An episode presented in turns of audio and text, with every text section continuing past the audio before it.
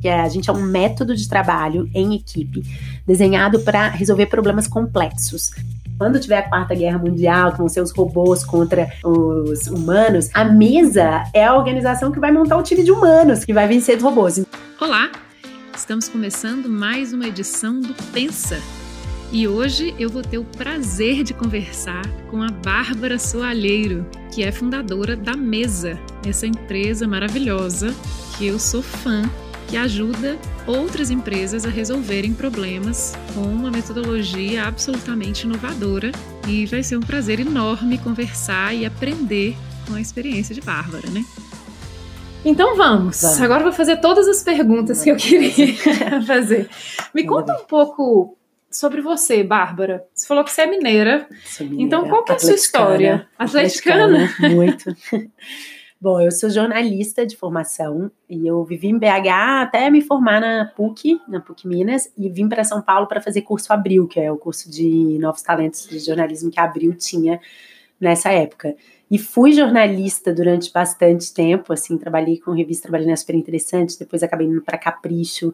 Na Capricho foi uma experiência muito importante para mim, porque eu aprendi a fazer revista para uma pessoa que não era eu. A Super era uma revista que a gente veio fazia para a gente mesmo. E a Capricho era uma outra pessoa, uma menina de 16 anos, que eu até já tinha sido, mas eu já não era mais. E a Capricho era uma operação muito grande, né? A gente tinha site muito grande, produtos, eventos, é, e foi, foi um baita aprendizado. Mas eu acabei saindo para poder ir para a fábrica, que é o centro de comunicação que a Benetton tem na Itália que até eu conheci, assim, uma coisa que eu, quando eu estava na faculdade, tinha uma fita VHS do Oliveira Toscani no Roda Viva que rodava ali na PUC, e aí eu, o Toscani é o fundador da fábrica, então tinha essa coisa, ah, fábrica, e aí tinha dois mineiros, o Leandro HBL e o Conrado Almada, que tinham ido para a fábrica antes de mim, foi um pouco por causa deles que eu acabei indo, e aí quando eu fui para a fábrica, eu minha carreira assim essa coisa do jornalismo do conteúdo começou a se borrar um pouco com a coisa da tecnologia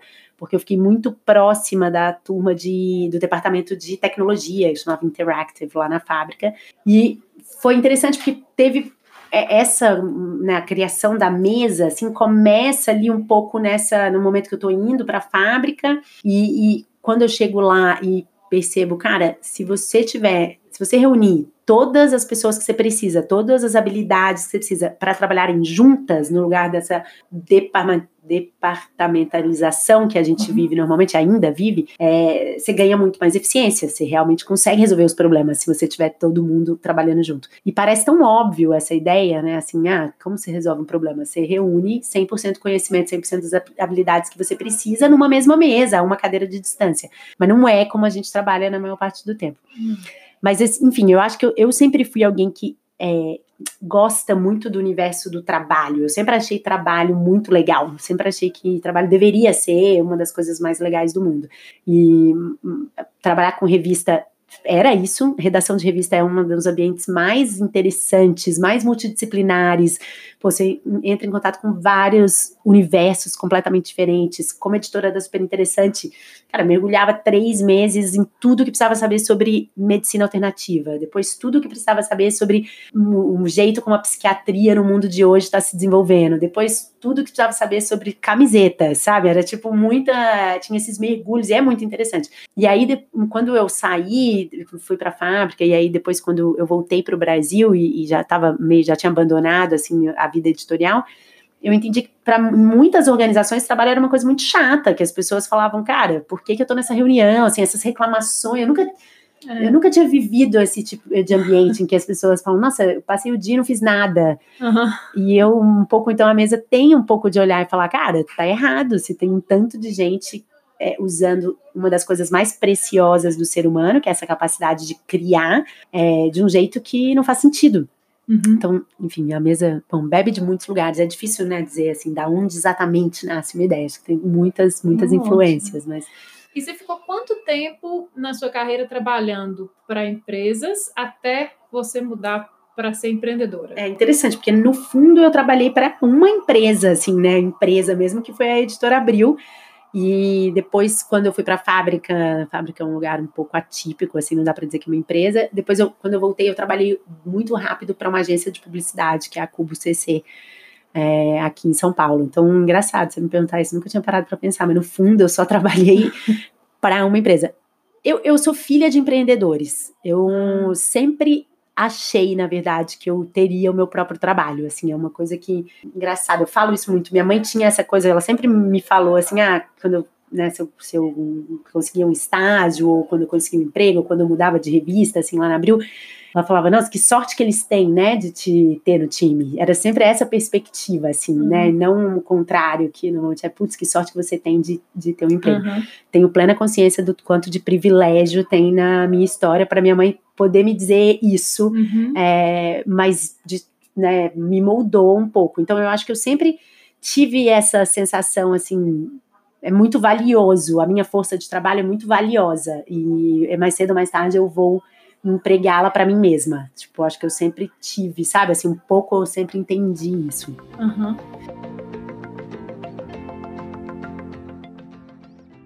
E aí, no dia que você sa... como é que foi o dia que você saiu da agência uhum. e falou agora eu vou fazer a minha empresa. É o dia que eu chamo o dia da folha em branco. Aham, interessante. Você, você precisa construir alguma coisa. Que no final é o que a mesa faz, né? é. né? Você começa com um problema e constrói. Como é que foi o seu dia de mesa? É uma, é boa pergunta. Eu, é, cara, é engraçado. É, eu assim, eu já sabia que eu queria fazer a mesa, já tinha um, um, uma apresentação sobre a mesa e demorou ainda 10 meses para fazer, a gente fazer a primeira mesa. E eu falo, esse tempo todo era medo. O que, que eu tava, né, assim, era muito eu enrolando mesmo, assim, sem coragem de dar um passo, né, fazer esse negócio muito novo e, e tipo, se desse errado e dá muito, né, o medo de errar é um negócio muito louco, a gente tem muito medo de errar, você fica um pouco paralisado. Acho que é isso, foi o primeiro dia, eu, eu lembro que de, de quando eu lembro de quando eu saí mesmo da Cubo, eu sabia que eu queria é, me dedicar 100% à mesa, mas eu não tinha um plano assim tão claro, assim, ah, é isso, enfim, e foi um pouco uma enrolação ali. Eu fiquei um tempo, eu, eu lembro, eu mudei de apartamento, então me ocupei bastante é, com uhum. assim, a reforma e casei, então me ocupei também de casar e, e, no meio tempo também a gente construiu, eu estava junto com um time muito maravilhoso que fez um TEDx na Amazônia, num, num hotel flutuante, foi muito, muito especial. Assim, não é que eu tava, né, eu, difícil eu ficar parada, parada, então eu fiz bastante coisa, mas era tudo meio assim, adiando a coisa que eu queria fazer de verdade, que era a mesa. Uhum. É, e aí, na verdade, o dia que eu falo, cara, vamos, é interessante porque é bem, bem contextual, assim. É, eu falei com um amigo de manhã, ele falou, cara, você soube que o Andy Cameron, que o, o, o primeiro líder da mesa, a primeira mesa que a gente fez, no começo a gente não trabalhava com problemas que as pessoas, que as, que as empresas traziam. Hum. As primeiras mesas a gente, eu falava com pessoas que eu admiro muito do mercado e perguntava para ela: você não tem um projeto, que um problema que você gostaria de resolver? E eu vou te dar o time, o tempo e, né, e assim, a verba para a gente construir uma solução para você. E o que a gente estava vendendo nessa, nesse momento era aprendizado. As pessoas estavam pagando para trabalhar junto com uma pessoa que é excelente, porque para mim já era muito claro que quando você vai, por exemplo, no TED, você se inspira muito, porque você ouve uma pessoa falar coisas que te inspiram, mas você não aprende de fato, né? Assim, para mim, você só aprende quando você faz. Então, o que a gente estava vendendo era essa oportunidade de pegar uma pessoa que você ouviria no TED e construir um projeto com ela. Então, uhum. você vai saber assim, cara, como que essa pessoa realmente toma decisões, onde ela põe energia, né? Porque numa palestra você está sempre falando de exemplos perfeitos, situações hipotéticas, e a mesa era o oposto disso. E o Andy era um cara que eu queria trazer para mesa, um cara que eu admiro muito, e ele estava trabalhando fixo é, numa agência até em Londres nessa época, na Wyden Kennedy, e aí o João, esse meu amigo, me falou: Cara, você soube que o Andy saiu da Wyden? E aí eu liguei para ele na hora e falei, cara, vamos então fazer, porque eu já tinha mostrado para ele esse projeto, ele tava afim de vir fazer uma mesa, mas ele tinha um emprego fixo, era difícil para ele tirar cinco dias e tudo mais. Então foi bem assim, meio sem pensar, tinha ficado enrolando dez meses, daí um dia de manhã o João me fala, cara, o Andy tá livre, daí eu ligo para ele na hora, falo, vamos fazer, ele falou, vamos, a gente marcou a data, e aí tudo teve que desenrolar, entendeu? Teve que acontecer depois que eu já tinha fechado a data com, com, com o Andy. Então, assim, fiquei dez meses enrolando e daí a gente colocou tudo de pé, tipo, em quatro semanas, sabe? Para fazer rápido, a primeira mesa. Para fazer a primeira mesa. Como que foi a primeira mesa? Engraçado, porque eu sempre falo, a primeira não foi exatamente uma mesa, porque o que a gente faz é, é, é muito. Tem, a gente enfrenta bastante ceticismo quando a gente fala para uma pessoa assim: não, esse problema que você está tentando resolver em dois anos, eu consigo resolver em cinco dias. É, e eu vou construir realmente a resposta. Não é um debate, não vai sair uma apresentação, vai sair assim a coisa em si. Então, se você, se a gente está falando, por exemplo, em Smart Fit Biorritmo, que é um cliente nosso, que a gente, eles estão tentando reinventar uma categoria de, ou inventar uma nova categoria na indústria de fitness, vai sair uma academia em cinco dias. Você entra com um problema e a gente constrói uma academia inteira em cinco dias. Então as pessoas estão sempre dizendo, não, é impossível, é impossível. E, e na primeira mesa, pensa, eu não tinha nenhum histórico para dizer uhum. isso é possível. Então eu sempre falo que não foi exatamente uma mesa, porque a, na primeira mesa a gente não construiu uma única coisa, que essa é uma característica da mesa. É assim, a gente chega em uma solução que responde a tudo que a gente precisa. E aí, na primeira a gente acabou fazendo quatro apresentações. Foram, foi e, e, e, porque era, é difícil, tem uma dose de coragem. Eu lembro de um momento que eu falei, Andy, a gente tem que escolher uma coisa e construir uma coisa. E ele falava, pô, mas não dá, as pessoas estão muito apegadas às ideias delas e elas querem construir coisas diferentes. E eu não tinha realmente, assim, histórico para falar, cara, vem na minha que vai funcionar. Uhum. E, e, é uma batalha um pouco que eu perdi naquele, naquele momento. Então a gente apresentou quatro ideias, mesmo assim, foi muito especial, assim, acho que né, as pessoas entenderam que aquela experiência era muito única. E, e aí na mesa dois, que quem liderou foi um, um designer inglês chamado Anthony Burrell, eu já tinha, eu já entrei com muito mais assim, cara, é um projeto só, o que a gente tem que lançar é uma coisa, assim, você quer isso, né? Então já estava um pouco mais preparada. É, mas foi isso. Foi, foi, a gente criou um projeto com o Andy na mesa número um, a gente estava, um problema que a gente estava olhando era 2011 e as pessoas estavam falando muito sobre conteúdo produzido pelo usuário. E, e, essa ideia de que tipo de colaboração, as marcas estavam todas falando, não, vamos deixar né, essa nossa audiência colaborar e construir conteúdo com a gente. E, a, e o problema que a gente estava lidando é que tipo de colaboração faz realmente sentido e faz bem para a sua marca, para a sua organização, e que tipo de, de colaboração só atrasa sua vida. Porque é um equívoco a ideia de que toda vez que você deixa a sua audiência é, colaborar com você, você vai ganhar qualidade, né? Tem um, tem um cara que fala uma frase que eu acho muito boa, que é assim: você precisa de colaboração quando o outro lado sabe mais do que você. Uhum. Então, é, enfim, foi então foi, foi, legal. Foi uma mesa de. É, ali no, em 2011, a gente fez vários projetos que eram de segunda tela, né? Porque tem uma coisa da colaboração que é você tá vendo um, um episódio é, em TV aberta, todo mundo junto, final do campeonato brasileiro, que tipo de conteúdo você pode deixar as pessoas produzirem para ser a conversa delas, que fazia mais sentido do que você tentar deixar elas. Né, ninguém narra melhor o jogo do que os comentaristas que estão narrando o jogo há muitos e muitos anos. Então, é isso, era um pouco essa, essa investigação. Assim. E para quem não conhece a mesa, o que, que é a mesa? Ó, a gente, hoje em dia, a gente tem uma definição aí é, bem assim redondinha, que é a gente é um método de trabalho em equipe desenhado para resolver problemas complexos. E as pessoas às vezes confundem problema complexo com problema difícil, são duas coisas diferentes, né? Então, uma equação matemática pode ser muito difícil, mas ela não é necessariamente complexa, porque ela não precisa de várias disciplinas para ser resolvida. Então, a mesa é o melhor método que eu conheço para resolver problemas que precisam de várias disciplinas juntos para ser resolvido. E a gente faz isso a partir de uma perspectiva muito humana, porque a única ferramenta que a gente tem em mesa para resolver o problema são as pessoas. Então tem um cuidado muito grande de você criar uma experiência que permita que as pessoas performem melhor do que elas jamais performaram em outras situações. Então tem muitos relatos de mesa, sei lá, Fernando Meirelles falando, cara, eu fiz em cinco dias o que eu faço em seis meses normalmente, né? Muitos CEOs de grandes empresas falando, cara, eu resolvi problemas que eu demoraria um ano para resolver, eu resolvi em cinco dias. Ou eu já vinha, eu já tinha investido tanto de dinheiro, eu já tinha trabalhado com tantas consultorias e tantos parceiros e finalmente a gente conseguiu resolver um problema. Isso é muito comum da gente ouvir, ouvir mesmo. De quem contrata. Quem que hoje mais contrata a mesa? Onde que, onde, qual que, qual que é, a, é a fonte, uhum. a maior fonte de problemas? Boa.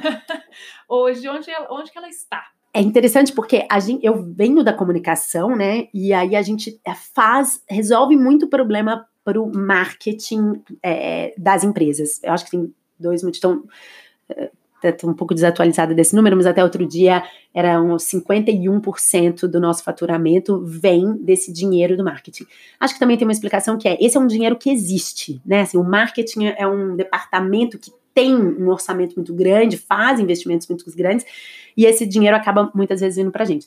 Os outros 50% do nosso negócio, 49%, ele vem da do tomador de decisão real. Então, assim, do CEO de uma empresa. A gente está falando de resolver o problema. E, e, esses são os problemas que a gente ama resolver, porque, em última instância, eu realmente não acredito que exista problema de marketing. Eu acho que só existe problema de negócio. Existe um, é sempre um problema de negócio. Então, é, é interessante porque, né, quando a gente está falando, quando a gente está sentado com os tomadores, os fundadores, os presidentes, os CEOs de empresas, eles, né, da onde está saindo esse dinheiro? De vários departamentos, porque no fundo a gente está sentando o cara da logística, a pessoa do marketing, a pessoa do, do produto, a pessoa de RD, a gente senta todas essas pessoas, então um pouco está saindo de, de todos esses lugares. Essas são as mesas que a gente, eu hum, pessoalmente, acho que líderes diferentes dentro da mesa vão ter paixões um pouco diferentes, ainda que como empresa, um líder de mesa ele não é especializado em um tipo de problema. O que a gente treina como líder de mesa e o que a gente é excelente é em resolver problema, não importa de que natureza eles sejam. E de fato existe uma ciência de resolver problemas, não importa de que natureza eles sejam.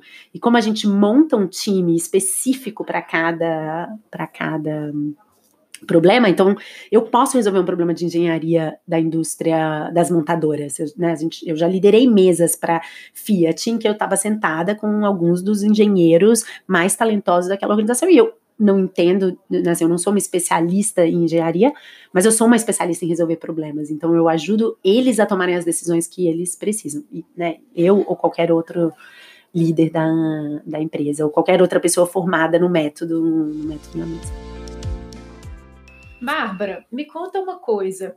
É, quando você está numa mesa e você tem líderes das grandes empresas discutindo e tentando resolver problemas com um estilo de liderança X. Uhum. E você ou os, os, líderes da sua equipe com uhum. um estilo de liderança que eu imagino que seja Y, que são dois estilos de liderança muito diferentes. Quais, duas perguntas. Primeiro, quais que são as principais diferenças que você observa ao longo desses anos de, de história da mesa entre a liderança que a mesa propõe e a liderança da escola de gestão tradicional? Uhum. E como que vocês lidam com essa diferença em cinco dias, que é uma diferença tão profunda? É interessante porque, na verdade, a pessoa que compra uma mesa, ela já é um tipo específico de pessoa. Pensa que o que eu tô vendendo é assim, cara, em cinco dias, tá vendo esse problema muito grande? Em cinco dias eu vou resolver, mas eu não tenho a menor ideia do que eu vou te entregar. E o único compromisso que eu tenho com você é que eu vou fazer tudo o que eu puder para te chegar uma solução excelente até sexta-feira, sete horas da noite, quando encerra a mesa. É, um, um líder pouco corajoso não diz sim para essa proposta. Um líder pouco corajoso, ele fala não. Ele, um líder pouco corajoso vai falar não, vou pegar uma sei lá, vou trabalhar com uma consultoria super tradicional que vai me prometer várias coisas, meses de trabalho. Por, hum, exemplo, é, uma pessoa que compra a mesa, ela já entendeu que você, porque eu faço em cinco dias, deveria ser mais caro. Entendeu? Se eu conseguir fazer em dois dias, deveria ser mais caro ainda, porque o valor, a coisa, a variável mais importante que tem no mundo hoje é tempo. É tempo. Então, e, e, então um, um líder muito tradicional que ainda pensa, não, para valer esse tanto, tem que ser um projeto de seis meses, que acontece, né? Assim, às vezes eu estou numa reunião e claramente eu vejo que o cara, ele quer pagar por mais tempo, o que não faz, na minha perspectiva, não faz nenhum sentido. Então, acho que tem isso, essa. Então, a gente não trabalha com todas as lideranças, a gente trabalha já com uma liderança mais corajosa. Corajosa. E é até engraçado, porque uma das coisas que eu, eu falo muito é assim: os primeiros compradores de mesa, nossos primeiros clientes, eles são muito corajosos, porque eles não uhum. tinham nem. Porque hoje você tem muito histórico, hoje a gente tem muita reputação, entendeu? Assim, o cara fica é super. Eu, eu conecto você com duas pessoas e a pessoa fala, pode ir tranquilo. Antes não tinha nada, era o cara que tinha apostar e apostava mesmo e brigava dentro da organização dele. As pessoas falavam muito, muito louco, você é muito louco.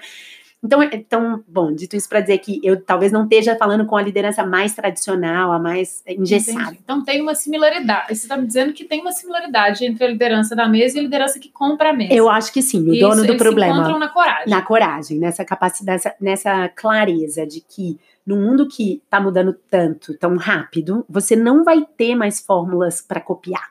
Porque uhum. como que a gente operou o mercado de trabalho principalmente em mercados como o Brasil, a gente olhava para fora, para o que dava certo, e a gente copiava. Assim, uhum. né, era, um, era a ciência do benchmark. Benchmark era, era assim, não, não, se fazia nada sem benchmark. Quase que você tinha que ter alguém que já fez antes para você fazer durante anos, décadas, foi sobre benchmark. E aí, no mundo que muda tanto, você vai ter variáveis tão específicas que, assim, não tem mais benchmark, entendeu? Você não consegue resolver, assim, o problema, essa organização, nessa geografia, com esse target, neste momento, com esta liderança, precisa resolver de um jeito que seja específico para aquilo.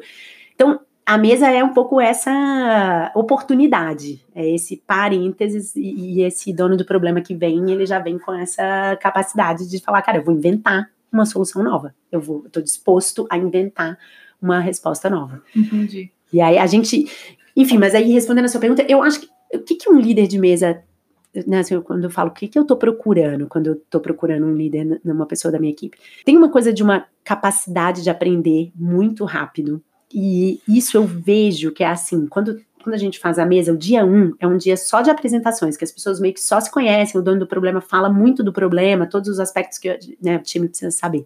E eu consigo hoje em dia, com, né, fazendo mesa já há sete anos, nove anos na verdade, se contar desde 2000, desde essas primeiras era 2011 quando a gente fez essas primeiras, que eram as independentes. Uhum. 2013 a gente começa a trabalhar com empresas.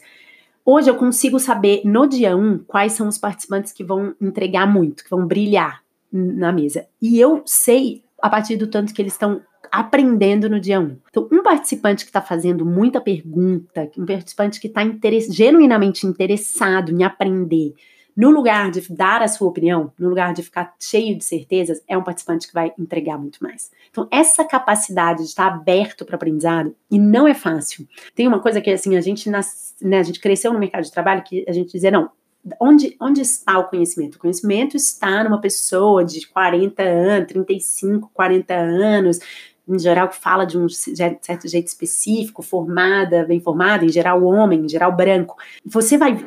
E conhecimento não é assim. Conhecimento está distribuído igual, igualmente entre todas as camadas sociais, entre todas as pessoas. Eh, quem fez e quem não fez faculdade. Então, eu vejo as pessoas que têm uma certa dificuldade. É, é difícil, às vezes, ver uma menina de 19 anos, como eu tenho no meu time aqui, Emily Matos, que, cara, resolve problemas assim, entendeu? De in, corporações enormes, que está liderando pessoas que têm, assim, 50 anos e que estão há 30 anos no mercado. E essa pessoa, ela tem, né, num determinado é, pilar, ela tem mais conhecimento do que essa outra pessoa. E o ser humano resiste a entender que é, tipo assim, entendeu? Que realmente conhecimento está distribuído. Então, isso eu vejo muito rápido e isso é uma característica muito grande de, de líder de mesa. Conhecimento está em toda parte e você jamais deveria ser enviesado e achar, não, ah, eu só posso escutar, vou escutar só essas pessoas aqui que vêm vestidas desse jeito, que falam com esse vocabulário, que então, isso é um negócio muito forte de, de líder de mesa. E eu acho que a outra coisa, que eu reconheço também isso bastante nos nossos clientes, assim, que, que, né, que estão ali com a gente, construindo coisas novas, é uma capacidade de se livrar do, do título, assim, eles não são cara, eu não estou aqui porque eu sou o CEO de não sei o que, eu, tô aqui por causa do conhecimento que eu trago. E nesse pilar, assim, a minha experiência, a minha bagagem me ajuda a poder te entregar essa esse conhecimento. Mas não é sobre o meu título, sabe? Não é sobre. Esse, as pessoas que têm um pouco esse lugar, elas sofrem muito em mesa. Porque é isso, a mesa é um, é um moleque de 20 anos, motion designer, que faz ou um programador que entende infinitamente mais de um botão do app do que o cara que está assim, há anos dentro daquela organização. E uhum. aí você tem que ser capaz de dizer, trabalhar junto e falar, não, eu entendo muito mais da minha audiência, né? Eu entendo muito mais do cara que compra o meu produto, mas você entende muito mais desse botão e é junto que a gente vai construir o produto digital certo. É uma coisa do conhecimento, não compete, complementa. Complementa, exatamente. Uhum. E a gente cresceu, é muito louco, porque a gente cresceu, né? O mundo trabalha é um mundo que incentiva muito a competição, então é. dói, dói, você vê, assim, que dá uma doída às vezes, e você vê gente passando por uma transição, é bonito, assim, você vê quando a pessoa você vê que ela tá, tipo, às vezes meio incomodada, e ela fala, não, tá bom, vamos, vou te ouvir, vou, vou, né, vou dar esse passo aqui para construir, e aí constrói uma coisa mais relevante para o mundo, né, uma das coisas que a mesa ajuda muito, assim, assim, você traz gente de fora, né, porque ao montar esse time, então eu deixo o problema me dizer quem é o time que tem que estar, tá. Eu vou olhar dentro da empresa e fora da empresa. Ao trazer gente de fora, essas pessoas elas não são funcionárias daquele, daquele, né, daquele uhum. dono do problema, daquele cliente. Então elas não estão ali para servir aquela pessoa, elas estão ali para construir uma coisa relevante para o mundo. Uhum. E aí, quando você dá espaço para isso, você consegue criar coisas relevantes.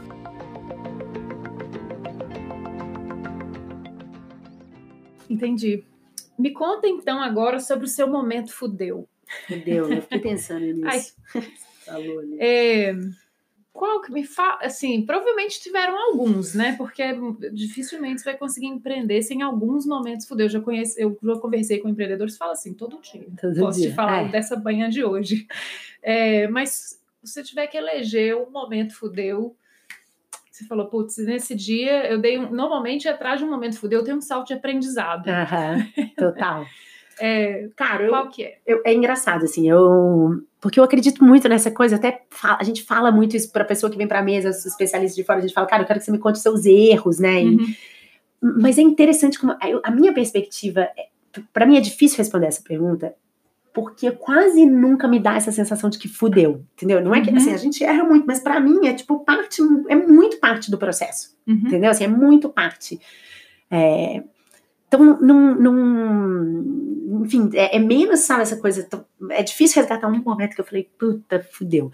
Mas eu acho que assim, a gente, de novo, nossa única ferramenta são os seres humanos, né? Tem uma, a gente tem uma piada que é assim: quando tiver a quarta guerra mundial, que vão ser os robôs contra os humanos, a mesa é a organização que vai montar o time de humanos, que vai vencer dos, de todos os robôs. Então, é, a gente é, acredita muito no humano. E, e, aqui tem um aspecto muito, né, é muito complexo. Pessoas são muito complexas e cada vez mais, é, eu, eu acho que, assim, teve em, em alguns momentos recentes pra gente, em que a gente entendeu que se a gente não tivesse um cuidado muito grande de abrir espaço para mais gente e tornar a mesa realmente um lugar muito é, seguro mesmo, assim, para todos os tipos de talentos, a gente ia começar a reproduzir o que está sendo feito, a gente ia começar a perder o pulso com a verdadeira inovação. Porque é isso, a inovação, né, de novo, mesmo gente, mesmo eu, olhando muito para esse, esse universo do que é novo, pô, também tô enviesada com, assim, ah, as coisas que são, né, as pessoas que se formaram de tal jeito, as pessoas que falam de tal jeito. Então, esse lugar de, da primeira vez, então, que eu comecei a perceber que, no fundo, a gente ainda era muito excludente, que parece, né, quem olha de fora fala, cara, são, é dos times mais diversos que você vai encontrar a gente que tá montando.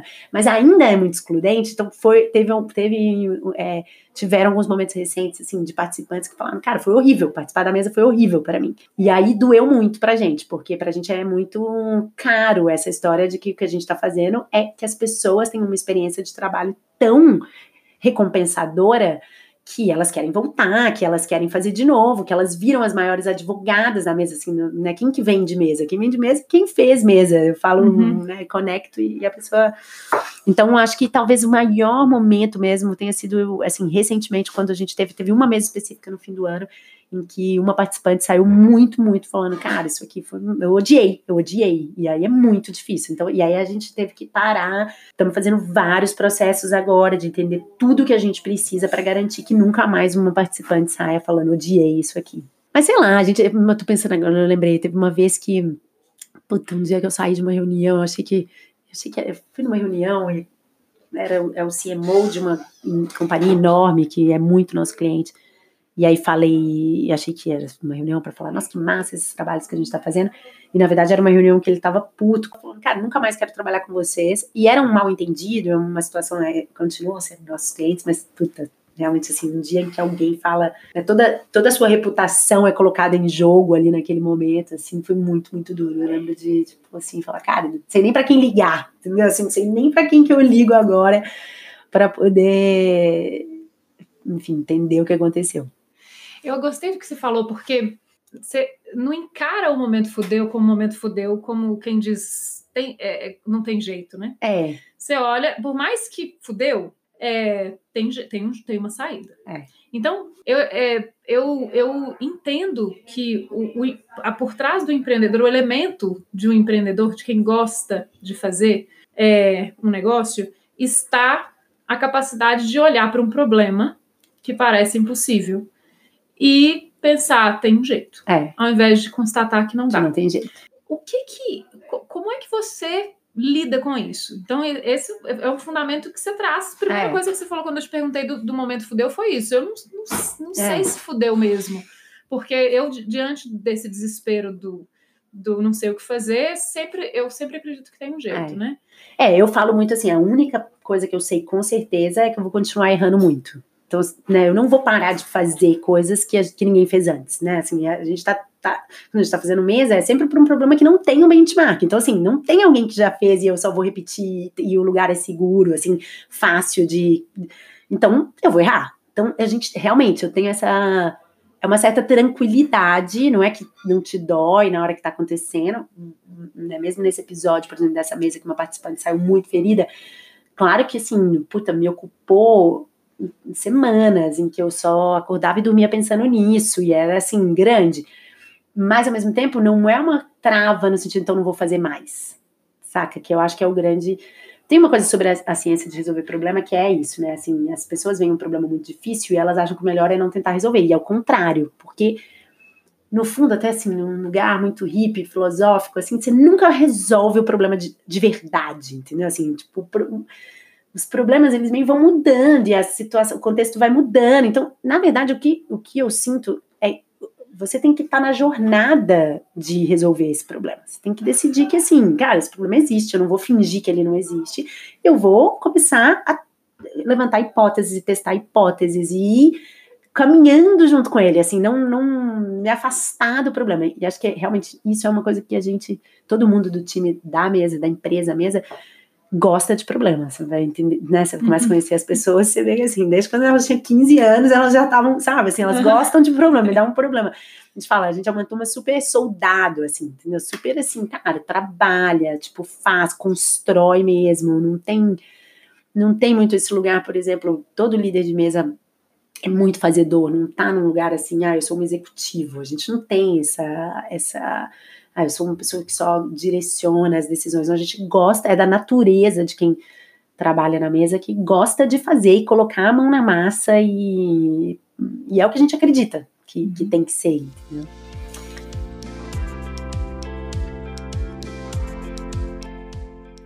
Gente finalizar, e a Bárbara, mãe de três? de três. A Bárbara, empreendedora, esposa, mãe de três, filha. Doideira, né, gente? Meu Deus do céu. Filha, irmã, não sei. Irmã de três. Eu sou, Irmã de eu sou três. irmã de três meninos e mãe de três meninos. Não sei o que, que a vida que você quer me ensinar mais sobre o mundo masculino. É, cara, ter três filhos é uma onda, porque assim, você é responsável por três seres humanos, né? Pela formação de três seres humanos. Eles são bem pequenos, ainda assim, meu, meu filho mais novo tem três anos, acabou de fazer três anos, meu mais velho tem seis, eu tenho um de cinco no meio.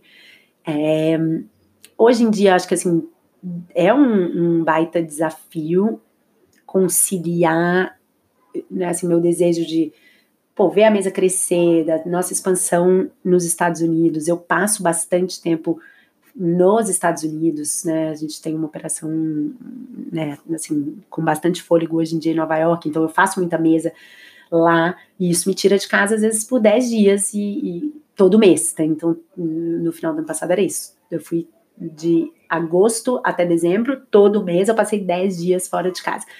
E as crianças sentem, ao mesmo tempo que elas também sentem essa potência de uma mãe que faz as coisas e que transforma o mundo. Então, o meu filho mais velho, Samuel, que eu já tive a oportunidade, por exemplo, de levar para me ouvir falar numa palestra, entendeu? Ele tá também aprendendo a, a, a enxergar né, mulheres nesse lugar de tomada de decisão, de protagonismo, que eu também acho importante. E talvez a coisa mais legal sobre essa equação, assim, é que eu não eu, eu desconheço uma, uma casa, assim, no meu, no meu entorno realmente direto, em que exista tanta equidade entre pai e mãe quanto lá em casa. Então, é, ser casada com o Sérgio, que é o pai das crianças, e que ele realmente acredita que é 50% para um, 50% para outro, torna isso muito mais fácil. Né? Então, de fato, o Sérgio fala: cara, você vai viajar 10 dias, dos outros 20 dias você está aqui, entendeu? Eu, eu posso depois fazer as viagens que eu preciso fazer e por aí vai. Então a gente tem uma combinação mesmo. Eu, eu falo que a coisa mais importante que a gente precisa fazer para ter mais mães no mercado de trabalho é focar em paternidade. Para mim, assim, todo movimento que é assim, ah, o que, que a mulher precisa, para mim ele é quase um atraso da revolução, porque eu acho que coloca um peso muito grande, como se as mulheres tivessem que resolver a questão da, de ter filhos, né? E, na verdade, assim, é só mais homens começarem a ter que sair às 5 da tarde para levar o filho na escola, ou mais homens terem que faltar no trabalho, porque hoje eles é a criança não pôde ir para a escola e eles que vão ficar com a criança em casa. Se isso, né, se a gente equilibrar isso, se você tiver mais pais cuidando das crianças, aí você equilibra, porque aí deixa de ser mais custoso essa ideia de que não, mas mulher, putz, é mais custoso a mulher, porque de vez em quando a mulher falta porque o filho ficou doente. Bom, no momento que os pais também ficarem em casa porque o filho ficou doente, você equilibrou de verdade, sabe? Assim, então, para mim, tem esse lugar onde, para mim, é isso. O verdadeiro mudança é uma mudança do jeito que a gente olha paternidade para a gente resolver, né, tornar mais fácil a vida das mulheres no, no mercado. Agora, de novo, tem um privilégio muito grande da minha posição, que é a flexibilidade. Acho que todo mundo do time, a gente tem muita mãe no nosso time, todo mundo é, tem uma flexibilidade, né, trabalha da onde quiser, do jeito que quiser. Eu, particularmente, tenho total, né? Não tenho ninguém para quem nem avisar que hoje eu não venho, ou, ou venho, quer dizer, aviso para a equipe, mas tenho, né, tenho consciência uhum. de que é mais fácil. E acho que flex, essa flexibilidade é meio vital, porque o que, que adianta você ter que forçar uma mãe que tá com um filho doente, por exemplo, sem alguém que tá cuidando, né? Sem um pai que falou, pode deixar que tá comigo, a vir trabalhar e passar oito horas assim, sem conseguir um nível de produtividade muito mais baixo, assim, eu não vejo muito sentido, sabe? Assim, no, nessa. Então, acho que quando você dá flexibilidade, a mulher trabalha quando tem que trabalhar e fica com os filhos quando tem que ficar, e ela consegue fazer essa decisão. E a educação das crianças? Para essas crianças dessa nova era, em uma palavra. Cara, não tenho ideia, assim. Não sei mesmo. Acho que esse aí é uma. A gente tem pensado muito nisso, né? Como você usa essa lógica do método mesa para você treinar, treinar novas habilidades mesmo, né? A gente tem uma, uma colaboradora, assim, uma pessoa muito próxima da nossa rede, que é a Ig Aendo, e ela fala muito, ela fala, cara, a gente precisa ensinar tecnologia para essas crianças, ela, ela tá falando mais da turma, assim, 18 até 24, tipo, universidade, como você vai ensinar tecnologia na sala de aula ou fazendo mesa com os melhores caras do mercado que estão reinventando, como que você vai criar algoritmos menos enviesados, na academia ou tipo sentando um monte de gente para criar novos códigos. Então acho que assim, eu não sei, eu ainda não tô aí tão focada para dizer a verdade nessa nessa missão. Mas talvez à medida que as crianças cresçam, talvez, talvez isso chegue. Também. Muito obrigada, Bárbara, por esse papo. Foi muito gostoso. Aprendi demais. Obrigada, Obrigada. a você, Vanessa. E para você que quer saber mais como é liderar e resolver problemas complexos nesse mundo né, em transformação, acesse lá o site www.thinkagain.com.br e segue a gente lá no Instagram, ThinkAgainOficial, para ter acesso a mais informações e conteúdos como esse. Tchau, tchau, até a próxima!